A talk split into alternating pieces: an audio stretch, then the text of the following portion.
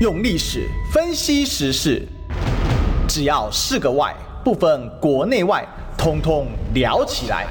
我是主持人李义修，历史哥。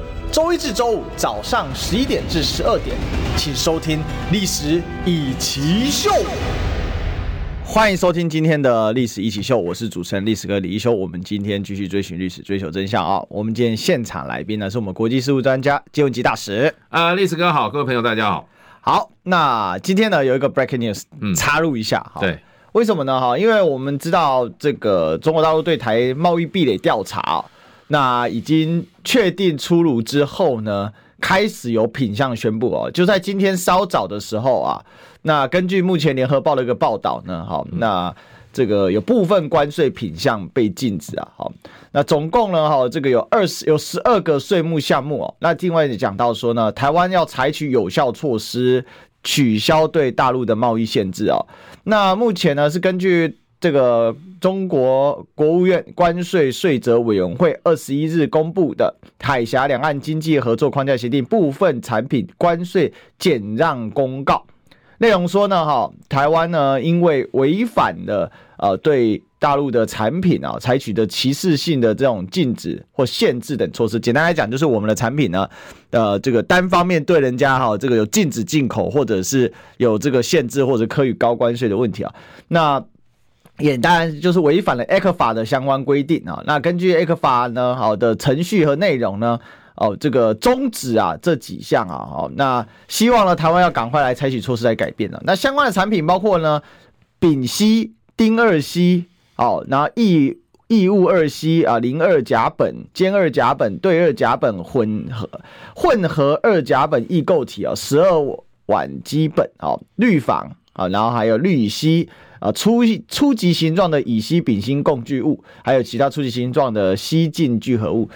主要好像是对这个石化类的产品哦有所限制哦，那这种化工的，这应该算是这个炼油再往下再往下，这个到聚合这个层级的，对对，聚合物这个层级，其实这哪里最多？在我们高雄林园工业区最多哈。对，这个就这种产品，就是我爸爸以前上班的时候，他们公司在生产的。哦，对对对，对对对。那我们请大使来跟我们分析一下，就是说。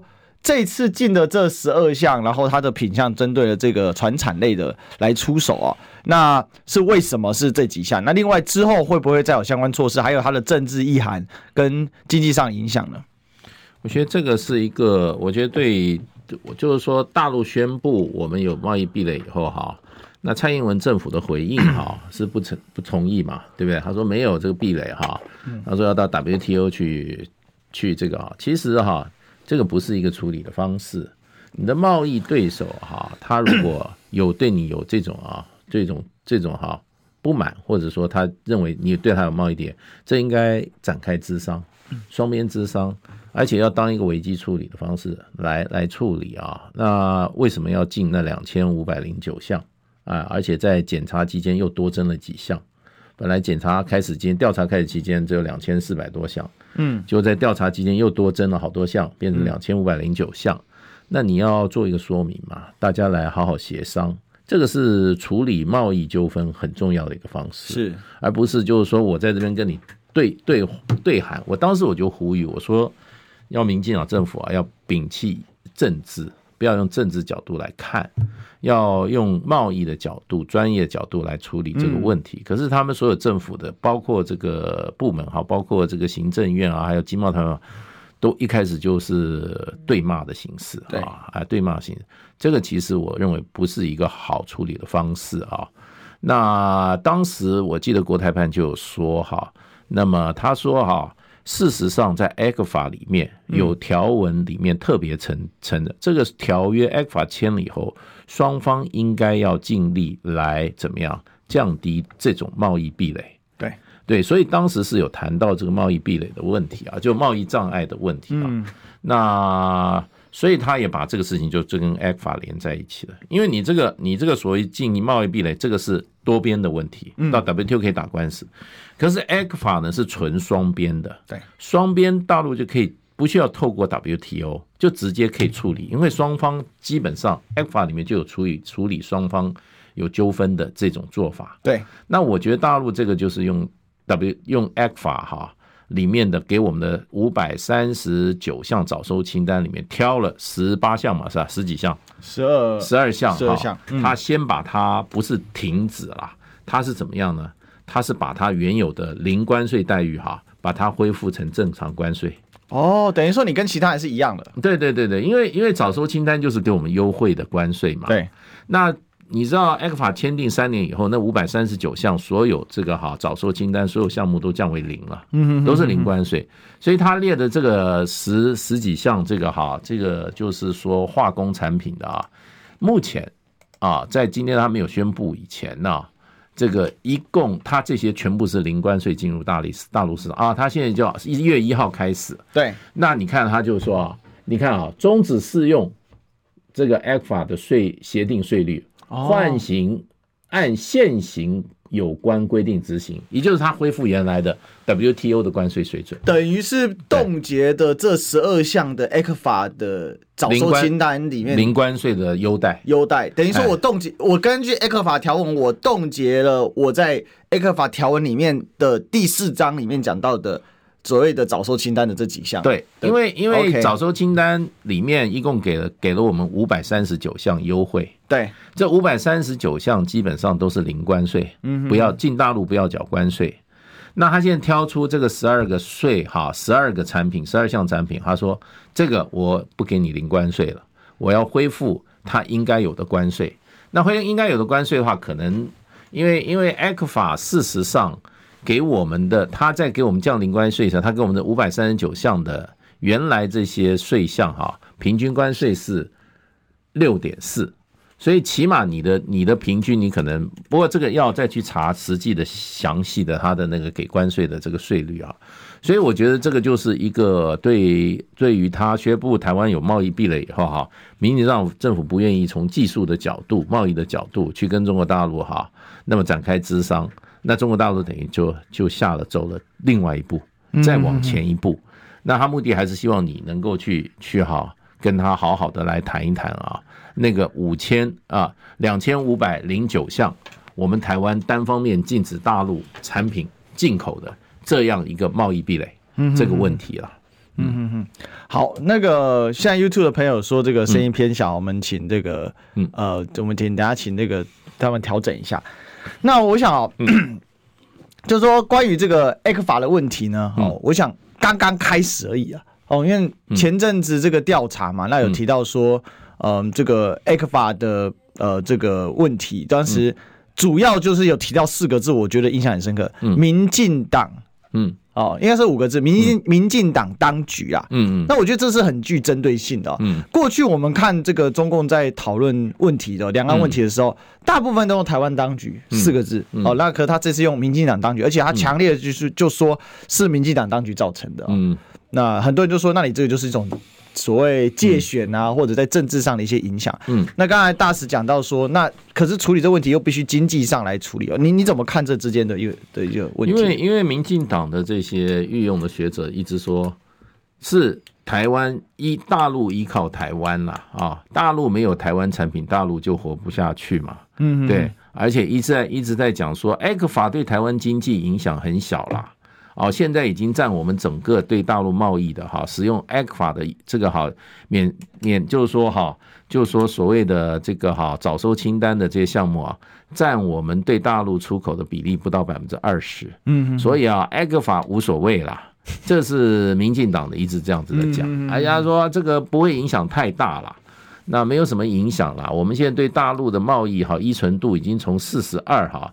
降到三十八了啊！现在对大陆来讲，这个市场啊，呃，我们不会受什么伤害。其实是大陆依赖依赖台湾，不是台湾依赖大陆。我看谢金河很高兴。你看我们，我早就说我们不应该过度依赖 ECFA。对啊，对啊，他很多人不止，但很多人都是这个论调啦。对啊，那这个就是说，我是觉得贸易问题的话，还是就事论事。能够能够哈多争取一些市场份额，对我们来讲是比较有利的。对你你卖东西的话，你现在你这边进不去，你别的地方不见得进得去啊。对对不对？所以这个就变成就是说，我觉得台湾这边民进党的处理的态度，我觉得很重要。嗯，既然大陆他也做了那么长时间调查，他写了一个两百多页的报告哈，我觉得民进党民进党会看吗？他应该要好好研究，嗯，然后呢，找专业的来处理这个问题，而不是叫政治的这种用政治的方式回应啊。这个东西，国际这个所谓的国际最法最发达的一个部分就是国际贸易法，嗯，而且它还有准司法的程序，嗯，有贸易争端解决机制。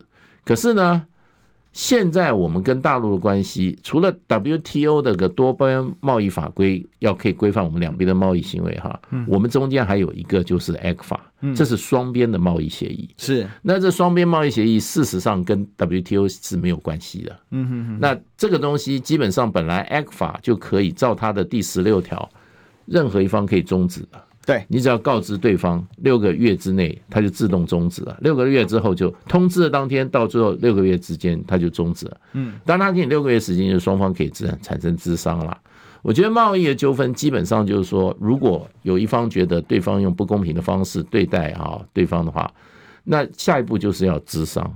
咨商完了以后，看你要不要进入争端解决机制。那可是 ECFA 是没有争端解决机制可用，因为它是双边的，嗯，它是双边的，只这是两就两厢情愿的，嗯，你一方不愿意，它就可以取消，嗯，不像在 WTO 的话，你进人家两千五百零九项，这是违反 WTO 的规定的话，就没有说两厢情愿了，这到 WTO 话，它就是照国际贸易法来审了，因为你这个是歧视性的，对，你如果所有的 WTO 会员你都进它两千五百零九两千五百零九项的话，那。搞不好你没有歧视，而且问题就是说，WTO 一个规定就是说自由贸易原则，你不能不贸易，你不能说只让人家买你东西，你不买人家的东西，不能关税壁垒的问题。对，不，你不能用关税，你你如果禁止别人进进口，你要有个你要有个理由，嗯，那你很少说把人家四分之一到五分之一的产品都禁掉以后，你没有一个理由，对，你要解释一下你为什么。最早的时候，那个时候你知道。那时候就是说，我们这边解释说国安理由，嗯，可是可是问题说国安，你必须要说，那我今天买一张啊，比如说啦，你今天是像大陆哈买一个家具，好不好？家具产品，这跟国安有关吗？对，你买一个篮球。然后他会跟你说，小米机器人里面都在监控你的客厅。那小米可以啊，小米找得出理由。可是有些东西，你国安你要构成国安的，要有说服力嘛。所以这个部分我觉得就事论事。其实，而且我觉得那个两千五百零九项哈，事实上这个民进党政府不但没有减少，还增加。你应该要逐项检讨。有些产品并不会让台湾产生第一个安全的问题，更不要更不要说贸易上。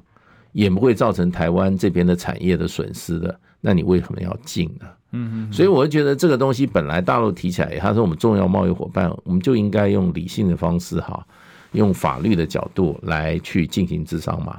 那你看他们整个整个整个的这个这个这个回应方式，都是说对方是政治操作，对方是如何如何的啊，无理无无理啊，我要去 WTO 去跟你申诉。那你是可以申诉啊，可是问题你的 ECFA 是双边的，WTO 不会管的。对你这个 ECFA 的话，那五百三十九项是一箱两项情，我们也给大陆大概两百多项的早收清单了。那我们会不会变成相应报复？那也说也可以啊，十二项，然后我们也搞十二项，也可以啊，也可以啊。那最后就是这个 ECFA 就不要了，也就是说我们对大陆大概百分之二十的贸易大概就就就就就就就没有市场了。嗯，因为。因为比如说，如果机械产品平均的关税是在八到十二的话，那因为我们现在机械产品对大陆的输出是最多的话，对，那现在都是零。他说 WTO 的关税，就所有 WTO 会员卖机械产品进大陆是百分之十到十二，好了，哦，差那么多，差很多。那他现在都给我们零。那就差了十二，这个就是成本啊，因为你卖一百块，你就要抽十块钱的税嘛，对不对？嗯、那你一百块，那你那个变成卖哦一百一十块啊，你要讲价到顾客，就等于打九折啦。对，打九折啊，所以所以就变成就是说，这个对我们有一些产业，事实上并不是所有的像绿色的这些哈，帮民进党这个讲话的说哎无所谓啦，这样你现在这些，比如说你一年失掉九十亿的市场的话，美元哦啊一百亿的市场好了哈。就是三千亿台币，三千亿台币的产品的销售量，你如果都没有的话，你台湾可能要关上不少工厂，因为船产的话，它就是就是雇佣员工比电子业要多很多。对，那你这个船产，你工厂关一个，可能就几百人失业啊，所以会变成台湾的社会上很多人失业的问题。那对公司的影响当然有啦，可是过去中国大陆本来就已经在说了很多产业，他说他说我们就怎么样呢？我们就把生产线移到中国大陆去，那等于就是产业外移了。那他就被迫外移，因为在台湾他要打大陆市场就没有办法，他成本增加了，他或者移到大陆，或者移到东协，跟大陆有什么有这个所谓的优惠优惠贸易协定，也是有 FTA 的这个国家，他可能电他可能机械产品也是也是给他零，例如说 RCEP 之类的东西。对对对对，所以在 RCEP 国家，它可能就比在台湾生产的话，它成本要低。嗯，所以可是我们又进不去 RCEP。没有啊，我们我们不要加入 RCEP，它厂商不需要加入它，厂商把它 Made in Taiwan 的产品变成 Made in Malaysia 就好了。那就是造成实质上就是台湾的产业会流失跟外移啊，会流失外移。那留在台湾的问题就是就是第一个，你的外汇，你的你的你的收入减少嘛啊、嗯哦，外销外销的金额减少，减少两百亿好了啊，两百亿，那美金哦。那另外一方面就是说，还有一个就是说，你两百亿的市场的流失以后，你都传产业，它事实上就变成这些工厂必须要关闭啊，关闭就产生大量的失业嘛。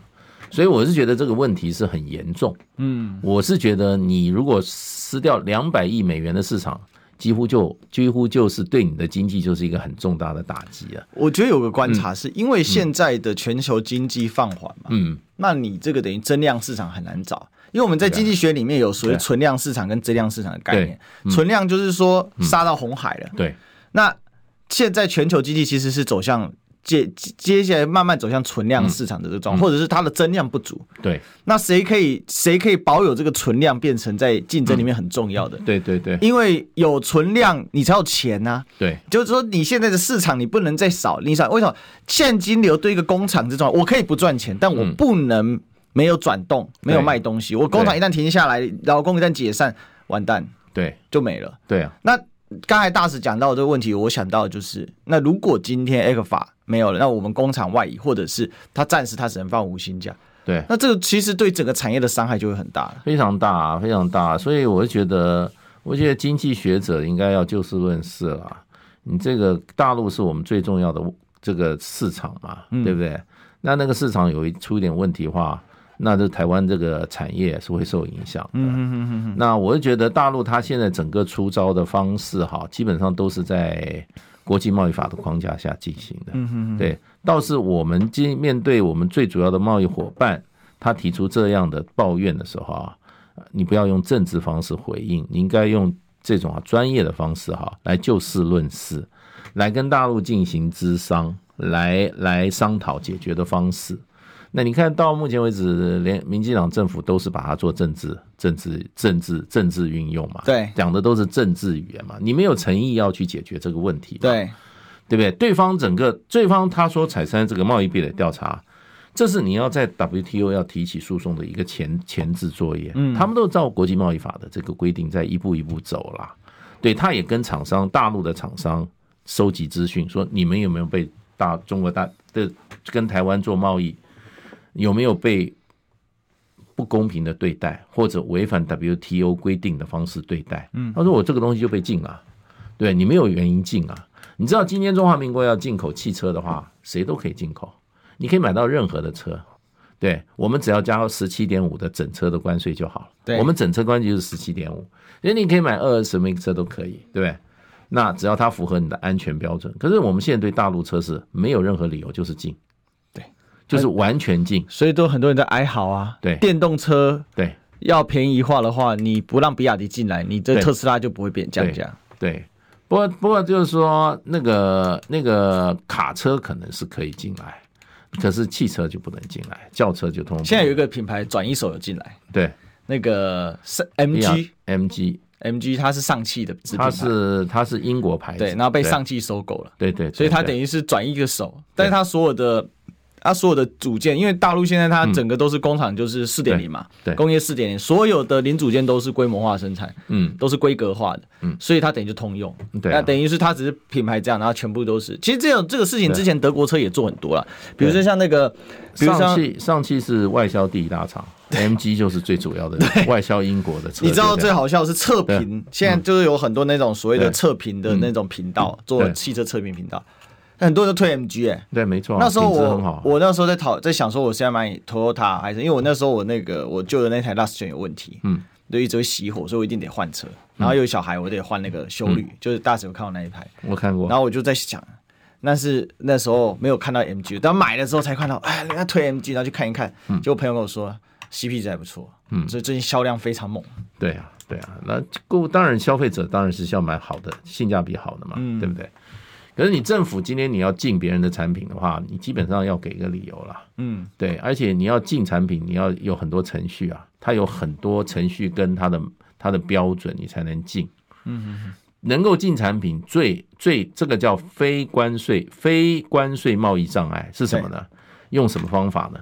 要不然就是 S。就要叫什么？就防疫检疫的标准。嗯，他说啊，这个有残余量，我的标准如何如何啊？另外，第二个是什么呢？就安全规格，对，产品规格，还有就是说标准。你这个东西啊，我的标准，汽车标准如何如何，我就不让你进来。你不符合我的标准啊，你的气囊不够或者怎么样哈？你的安全气囊不够。或者说这个哈，你的这个哈，这个整个的刹车系统啊有故有问题，它就它要让按照我们的安全标准，我们标准检验检验的安全标准，对不对？那你就可以像日本就可以定的非常的高，或定的你让外国车就进不来，让你会增加很多成本，这叫非关税的贸易障碍。嗯，这种标准也是一个，然后就是防疫检疫，可是你就要进人家车，你一定要有个理由。台湾的问题是不给理由，你就是没有理由啊！你说国家安全标准，所以啊有这个有这个，其实这个真的不多见，在 WTO 的会员彼此之间是没有这样子进法的，没有这样进法的。你像美国今天禁止他国安理由嘛，嗯，他禁止他都一次也不过就差不多二十项三十项，他不可能不给理由，全部都给你禁掉啊，对不对？你不跟人家贸易也是不符合 WTO 的规定，嗯，WTO 是自由贸易。政府不能不能设关设卡，那我们这个进了两千五百零九项，在 WTO 的这个哈经贸法规、贸易法规也是是很难很难说释法，很难说合理的，所以去告必输。所以我我们就应该，我认为就是说这件事情就应该跟大陆用一种理性的方式、专业的方式好来谈，或者说我逐年来开放。或者我来，我我面对这个问题，我可以逐项来检讨，跟大陆来检讨。那你这种完全就是说啊，对方是政治操作，对方完全我要去 WTO 跟你诉，我要去跟你论理啊啊！现在反正这这个上诉法庭也不在，你打官司你也不见得能够有结果。这种论调，那另外一方面还有人就说，哎，我们跟大陆。本来就是大陆靠我们的，对不对？大陆靠我们的，我们不卖它，它经济就没有这些。有的还要再算账，说：“哎呀，大陆，呃，当时改革开放的时候都是靠我们啊，怎么样怎么样讲这些哈。”然后现在就是说：“哎呀，我们最好不要跟他贸易，那最好跟他跟他跟他脱钩断链，对不对？”有人是这样讲啊，可是这种就不太负责任了。你今天你少掉一百亿美金哈，我刚刚看了二零一九年我们化工。用这个化工产品、石化产品，刚刚就是它进十二项，因为我们大概有八十八项，对，它一共它那个石化产品给我们零关税有八十八项，现进它现在恢复成原关税的十二项，意思就还有大概七十六项还是有零关税，所以它这个是一个警示性讯号，哎，警示性的，你要认真的处理，要从台湾厂商的利益角度哈，去认真的处理，不要一味就认为这个就是一个政治操作啊，就把对方抹黑，然后叫骂一阵。没有意义嘛？嗯，对。那我是认为，在贸易上的话，你如果你如果说你造成九十亿美元的一个市场的损失的话，你如何回弥补到九十亿？九三二十七两千七百亿台币，不是两千七百万哦，嗯，两千七百亿台币哦。你一个厂下去三亿的厂，对不对？好啊，你不要两千七百，你两百七十亿的厂，你可以聘雇多少员工啊？对。对不对？你就要替这个我们的劳工着想啊，为我们的就业着想啊。所以这个部分我觉得要有一个负责任的态度了，你不能一味就是说啊，大陆这边搞什么的啊？为什么给我？他本来给你就是给你零关税，给你优惠关税啊。那他在你的 W 在 ECFA 里面的也条文说，大家要怎么样努力来降低贸易的壁垒嘛。嗯哼哼哼。签了以后要继续努力，他觉得你没有努力啊，那就构成他就说，那我就把这个收回啊。嗯嗯。他现现在我们一共五百三十九项这个零关税嘛，他现在是收回十二项嘛。那问问题就是说还有五百二十七项，就看你民进党政府怎么回应了。你又又说对方政治操演，你就 你就你又又抹黑谩骂一顿的话，那那我想那个十二项要恢复就很难了，搞不好大陆还会继续再再再把几项取消，那损失是我们的，是我们的厂商啊，是我们厂商下面这些赚一个基本工资的劳工啊，对，你要替劳工就业，呃，社会安定，因为我们经济发展要着想啊，嗯，那。不能说啊，断了就断了啊，无所谓啊，或者说啊，反正是他靠我们啊，你 对不对？这个就这个这种态度，我觉得就不对了。对，嗯，OK，好，但是我们进广告的态度永远要正确。我们进个广告，嗯，我关心国事、家事、天下事，但更关心健康事。我是赵少康，推荐每天中午十二点在中广流行网新闻网联播的《听医生的话》。我们邀请到的都是国内数一数二的医疗权威，给你一个小时满满的医疗资讯，让你健康一把抓。除了收听以外，还要到 YouTube 频道上订阅 “I Care 爱健康”，按赞、订阅、开启小铃铛，爱健康三支箭，一件不能少。用历史分析国内外，只要是个“外”，统统聊起来。我是主持人李一修，历史哥。请收听《历史易起秀》，欢迎收听今天的《历史一奇秀》，我是主持人历史哥李一修。我们继续追寻历史，追求真相。我们今天现场大来宾是我们国际事务专家谢文吉大使。历史哥好，各位朋友大家好。好，这个刚才上一趴我们聊的 ECFA 哈，算 breaking news，所以如果你有在。YouTube 上收听的朋友哈，嗯、我们的标题还来不及更新呢。嗯，因为我昨昨天凌晨的时候还在那边看看说国际这些要聊什么，嗯，所以最近国际也是蛮热闹的，只是大事件比较少一点。嗯，哦，大事件大概就是中越，哦，就是习近平去访越南嘛，哈，嗯，但是其实近期在南海倒是发生了不少的冲突啊，嗯，所以我们这一趴来聊一下这个。中非的冲突啊，嗯，就中国跟菲律宾在南海的冲突啊，嗯，那最近小马可斯就讲了一句话哈，就菲律宾总统他说啊，菲律宾在南海问题上需要呢来改变思维啊，嗯，那怎么有一回事呢哈？他说啊，呃，他们正在与中国的外交努力迈向啊恶劣的方向，嗯，所以马尼拉呢这方面有需要呢在南海问题上改变思维啊，嗯。呃，整体这个是这样子的啊、哦，就是呃，在十八号的时候，小马可是接受他日本媒体的报道啊。嗯、那其实他选择日本媒体，我认为也是有相当的一些象征性的意义啊。嗯，他说菲律宾呢一直是透过传统的外交方式跟中国打交道，嗯，但是就是没有取得太大的进展啊。在南海问题上呢，呃，相关国家觉得应该要参与其中，菲律宾应采取呢所谓的范式转移啊。嗯。他就重申了，我菲律宾没有要起发生这个武力纠纷呢，会继续沟通，但是呢，就是要争，就是但是还是要尝试来争取啊，呃，在南海地区，他们现在把南海叫做西菲律宾海嘛，嗯，好，这个。West Philippine Sea 啊的责任来取得联合立场，因为大家知道那个南海叫 South China Sea 嘛，好、嗯，就觉得对他们来讲不够政治正确了，对，就像那个越南叫东海嘛，哈、嗯，呃，大家都有自己的叫法了，对，这很有意思了。那不管怎么样呢，就是说他现在因为菲律宾一直以来在南海就是认为主权的伸张跟中国有所冲突啊，所以那小马可斯的这个说法无异于就是说近来呃，我们也知道中非其实在南海有。很多的摩擦，等下请大神来帮我补充。嗯，那事实上可能没有办法让这个关系更好啊。那北京是说我们是愿意合作啦，可是你这种讲话，你没有办法改变现在的一个问题啊。那王毅是有出来讲比较重的话啦，王毅有说到说，其实到今天为止啊，嗯，之所以会有这么中非会有这么多问题啊，主要是在于说菲律宾自己背弃了自己做出的承诺，嗯。一直在挑衅之势啊，嗯、那已经到了十字路口上了哦。嗯，那未来何去何从？你菲律宾你自己要慎重选择。嗯，那如果你继续生事的话呢，我一定是依法维权，坚决回应。所以嗯，踩得很硬啊。那马可斯讲话也在升级。我们先几个部分来请教一下大使，就是说第一部分是中非这一轮的所谓摩擦冲突是怎么来的啊？那再来是这个冲突为什么会到现在感觉持续在升级呢？其实中这个菲律宾的南海立场事实上是越来越硬了，他的那个挑衅的行行为越来越升级啊。对，他除了跟美国啊，还有很多国家在这个南海实行军演、联合军演以外，哈，事实上他对于两个比较这个冲突点啊，他的动作都增加了，一个就是仁爱礁，嗯，另外一个就是黄岩岛，哈，呃，十二月九号黄岩岛他先去了三艘船。对，那么侵入黄岩岛的这个领海，大概进入到黄岩岛本岛大概是三海里，距离三三点五海里左右。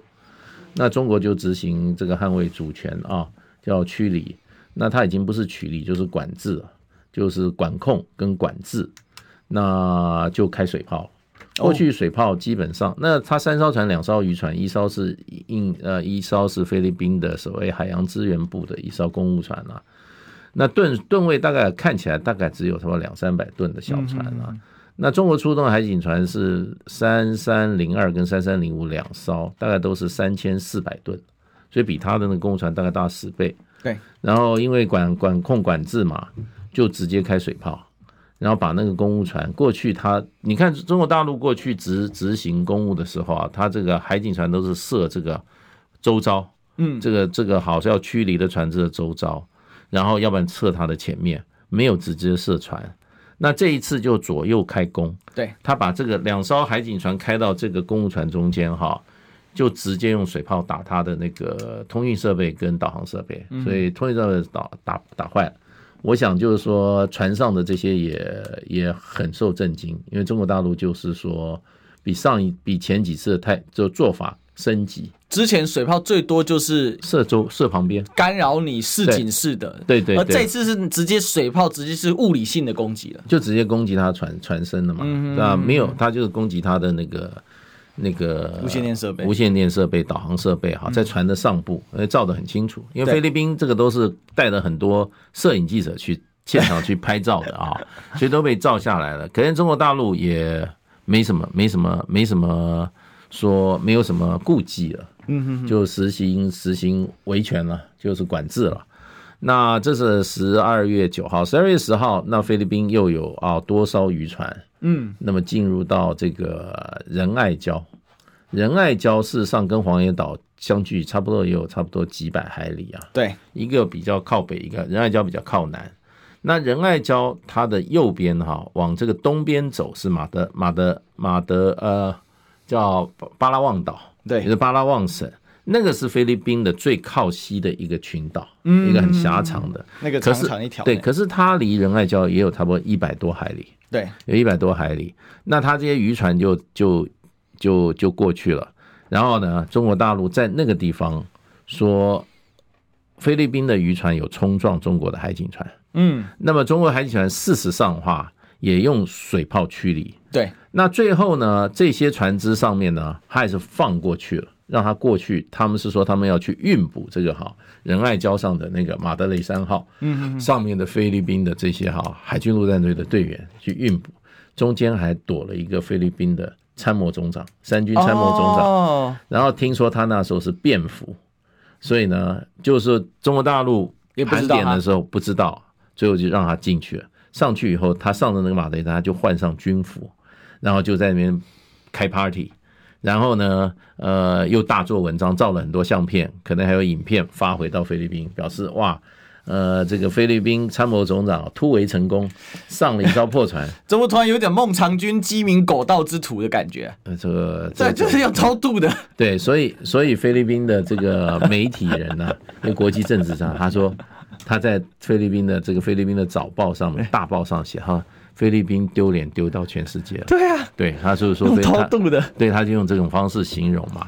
所以中国大陆这九号跟十号的两个强硬举措以后啊，菲律宾到今天就没有任何的这种哈所谓冲撞行为了，他全部也停止了。那那马可是为什么这时候讲话？那马可是，我觉得他基本上他也是要配合他在菲律宾，他去日本开会的这个场合哦，哎，他要相呼应，他把这个事情炒大。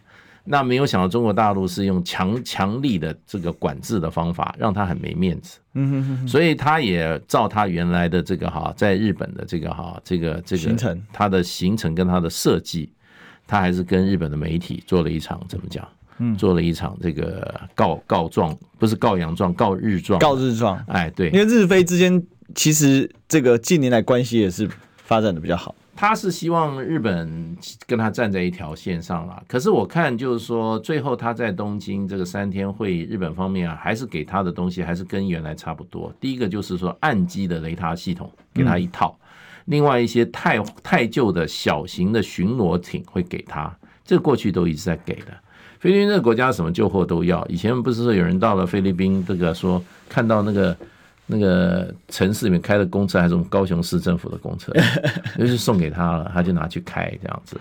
所以，所以就是说，我看菲律宾也没有。然后呢，他可能希望马可是希望这件事在这一次在就是说的日本在东京举行的日本东协高峰会里面啊，他能够争取到比多比较多的支持，在联合声明里面哈，针对中国的行为哈，有一些指明的 name calling 的这种指控，可是他也没有达到目的。因为这个联合声明里面没有一个字针对水域，哪一个水域也针对哪一个国家，一切都没有，全部模糊化。所以我觉得他这个本来是一个套好招的，想要借这个九号、十号的这个好闯关啊，那么配合他在菲律宾的、在东京的演出嘛，后来没有达成。而且我觉得中国大陆现在这个强硬的管制措施以后啊，事实上让菲律宾现在一下好像被打懵了，好像也不晓下面怎么走。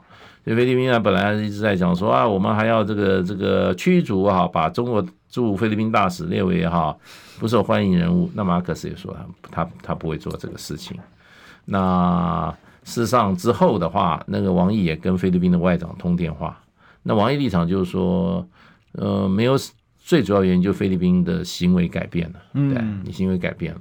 那现在就变成还有一个插曲，就是说菲律宾的消息传出来，他们的。国会里面通过一版预算，要在这个仁爱礁上哈修建永久建筑，那现在就不晓得了。现在这个就是说，菲律宾很喜欢先放话，然后挑衅是可以，问题就是说硬碰硬的时候，他们发现中国大陆已经调派重兵啊，已经在这个尤其这个仁爱礁方面哈已经有重兵驻守了。嗯，那菲律宾是不是要提高这个哈？这个这个自己本身的对抗性作为，看起来他好像马克思讲法说，他要找更他更多的国家一起来打群架。哎，问题就是说，别的国家那么会跟菲律宾这样直接跟中国大陆在南海的这个哈呃武力进行冲突吗？这个就我觉得这个是可能性很低。另外就是说，发生了这个九号十二月九号跟十号两个这个中国大陆的管制措施以后啊。美方只讲话，可是美方也没有任何动作。嗯，那现在是山雨欲来风满楼呢，还是菲律宾啊？这个一下打闷了哈，那硬不起来呢？这个 现在还不知道。呃，从历史来看，菲律宾硬不起来，好像是历史常态啊。那实力差距太大。对，哎，他没有那个实力。菲菲律宾的政治人物向来就是喜欢以大声讲话闻名的。对对啊，但是到底能做多少我不知道。但是我们大声说，广告来了，进个广告。想健康怎么这么难？想要健康一点都不难哦！现在就打开 YouTube，搜寻“爱健康”，看到红色的“爱健康”就是我们的频道哦。马上按下订阅，并且打开小铃铛，就能医疗保健资讯一把抓。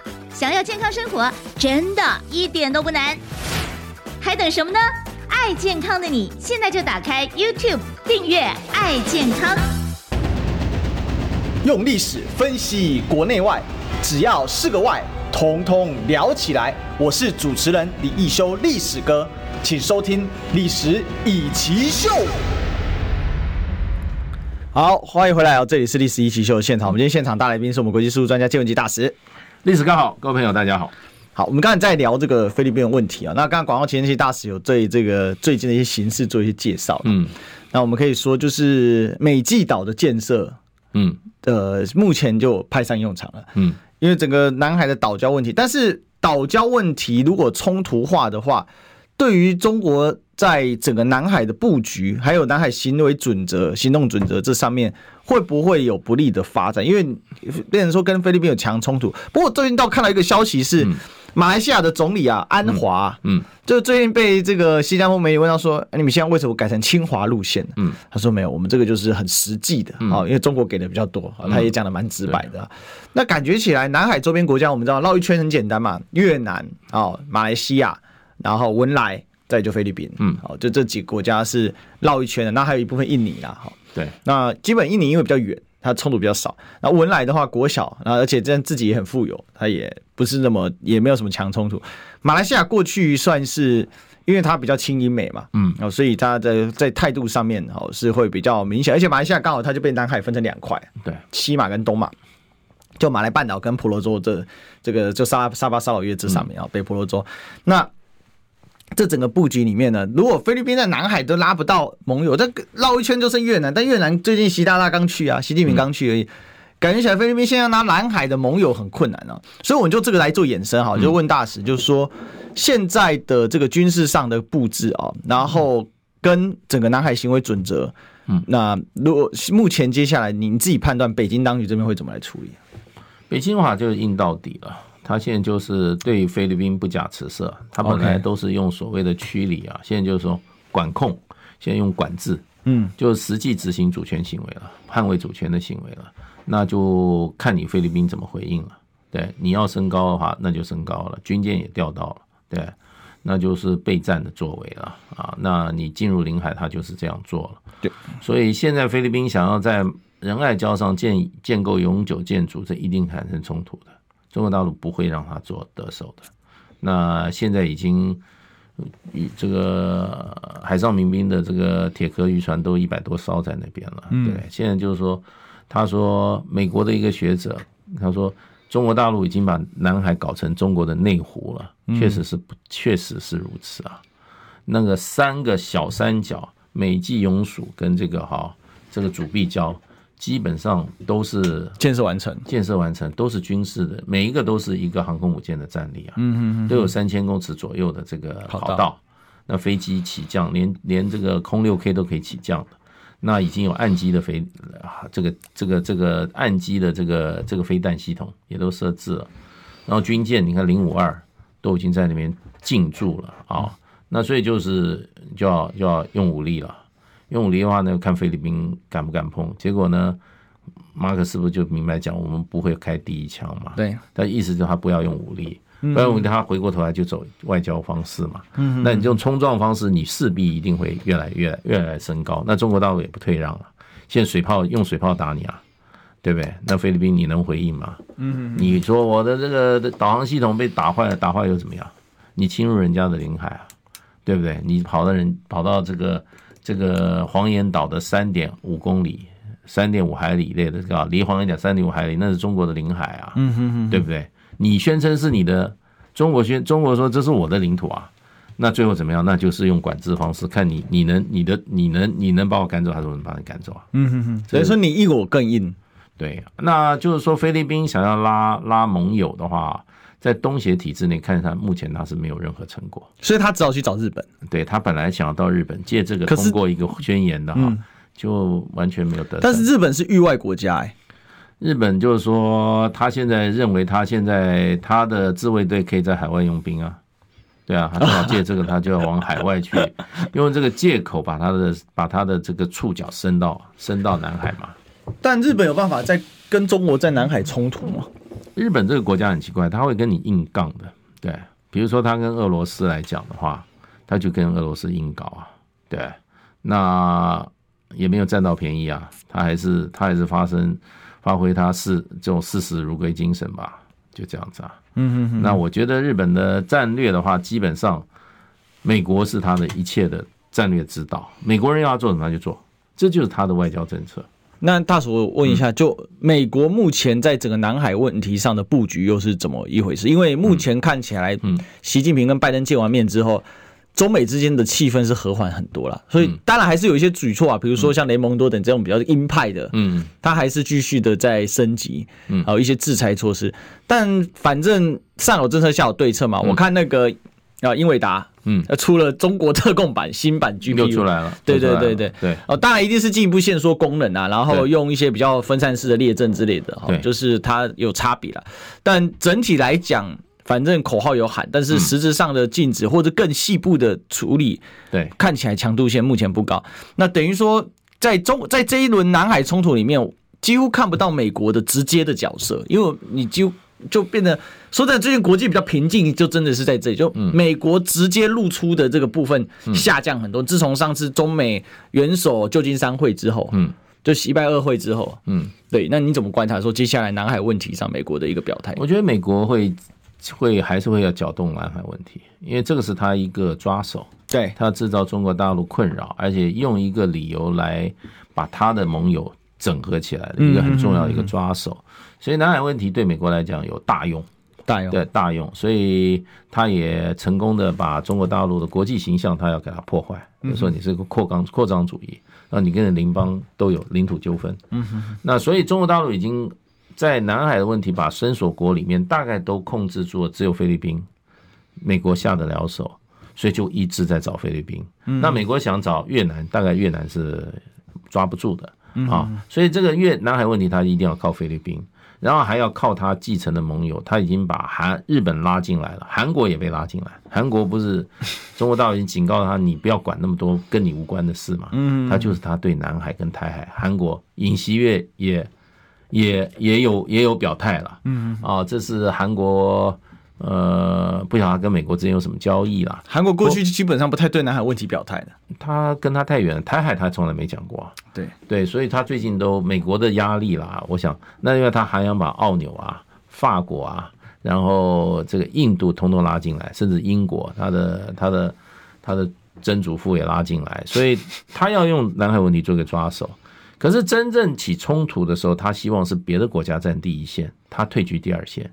那现在就是拱火菲律宾，叫菲律宾在前面当这个怎么样马前卒？对对，那能够让菲律宾这个马前卒做到什么程度的话，那就看美国这个压力跟他的他的诱因有多大了。可是我觉得就有关键节点是菲律宾的硬实力太差。所以菲律宾内部也有意见啊，内部也就觉得被美国人这样的指使做一个对菲律宾毫无益处的一件事情，有什么？为什么要这样做？对，他是从菲律宾角度看，你为什么要任凭美国人摆布？对，你得到什么好处？对，没有嘛。南海现在你比如说仁爱礁，它基本上高潮的时候根本上面水面上什么都没有的。对，你说要开采，开采只有中国大陆有机会帮着开采这个南海的油气。对，他这次也去日本，希望日本跟他合开采，好像也没有下文。日本不见得愿意进入淌这场混混水了。那另外一方面就是说，他去拉拢东协其他国家哈，那看起来呃没有国家响应，所以他还是只在跟美国人站在一起而已。